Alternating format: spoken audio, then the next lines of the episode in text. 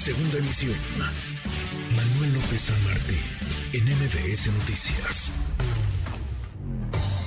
En MBS Noticias, la opinión de Ezra Shabot. Esa, querido Ezra Shabot, qué gusto, qué gusto escucharte. Vuelta, ¿cómo te va? Bien, Manuel, buenas tardes, eh, buenas tardes al auditorio. Bueno, pues después de escuchar a Jorge Fernández y después de ver lo que está sucediendo, uno trata de pensar si lo que estaríamos es sobredimensionando hechos de violencia, si son eh, puntos focalizados en el país o si simple y sencillamente esto de verdad se, se desborda, si estamos hablando de pues mecanismos de control que se les van de la mano. ¿Te acuerdas de la metáfora esa de que vamos a soltar al tigre si no, sí. Este, eh, cuando la elección presidencial, y que si el tigre y el tigre, parecería que se les fue el tigre de las manos. O sea, estos acuerdos, o no acuerdos tácitos o, o, acuerdos explícitos, entre un crimen organizado que se ha venido moviendo de un lado a otro, organizado en un lado, desorganizado en otro, pues parecía que la eh, estrategia del gobierno era algo así como administrar este tipo de violencia. O sea, dejarlos moverse hasta un determinado plano, eh, la liberación del chapito en su momento, eh, no te toco pero no rebases determinados puntos eh, Creo que esto es un punto fundamental para tratar de pues eh, manejar lo que conocemos como estrategias de contención del crimen organizado, ¿no? Y, en ese sentido, Manuel, creo que esto ya ha llegado finalmente al límite. Eh, Jalisco Nueva Generación, como decía Jorge, pues finalmente tiene una enorme capacidad para responder ante lo que consideran ellos pues un acuerdo con el otro lado, precisamente con el grupo de los Chapos.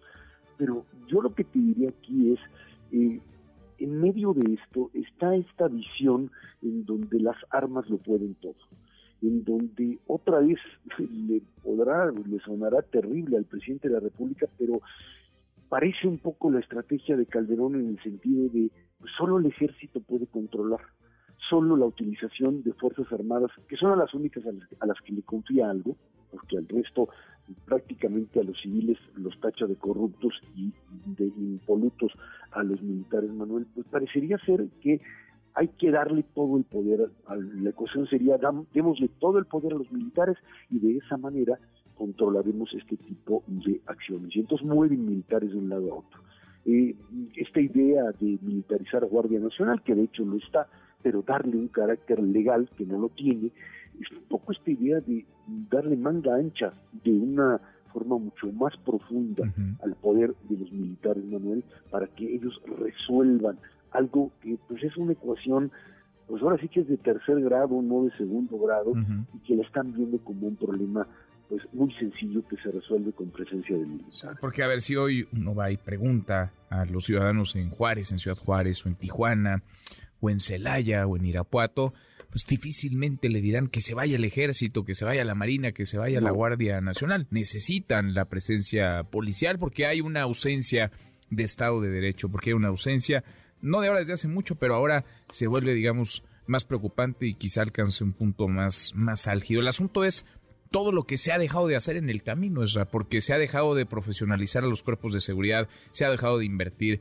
se ha dejado de trabajar, no solamente a nivel federal, también a nivel estatal, pero en lo federal se dijo, se insistió, se repitió muchas veces que iba a haber un cuerpo civil, una institución policial de carácter civil, de élite, profesional, que le daría seguridad y paz a este país y eso no ha llegado. No le, no le, no le tiene confianza el presidente a eso. Si vemos la, la, experiencia pasada, Manuel, de Ciudad Juárez.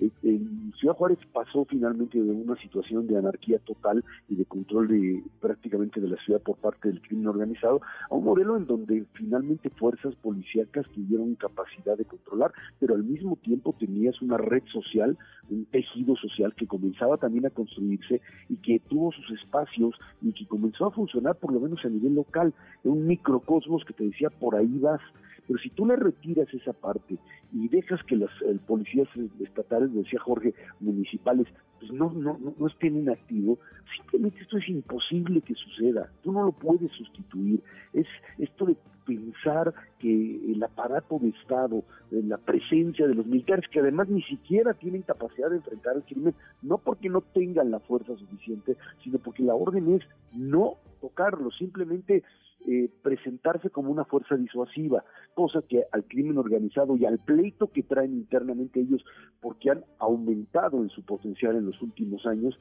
pues les parece que pues eh, tienen al ejército en sus manos. Se les destapó el tigre, Manuel, se les fue de las masas uno y varios tigres y hoy pues tienen asolada a la población. Minimizar el hecho o tratar de reducir esta, esta problemática a, pues vamos a la Guardia Nacional y de esa manera o damos dinero o manejamos esquemas de apoyo social entregando dinero a la gente, no resuelve, no. resuelve y esto además ha estado, está calentando y está poniendo al país en un verdadero riesgo, riesgo de procesos electorales con este tipo de situación desbordada. Y es esa narrativa que bien apunta César, y es la otra narrativa más preocupante aún, en donde no se reconoce ni siquiera un problema, ni siquiera una crisis de inseguridad. Se habla de resultados, se habla de éxito, se habla de gobernabilidad y estabilidad. En fin, quién sabe qué, qué película están viendo. Abrazo, gracias César.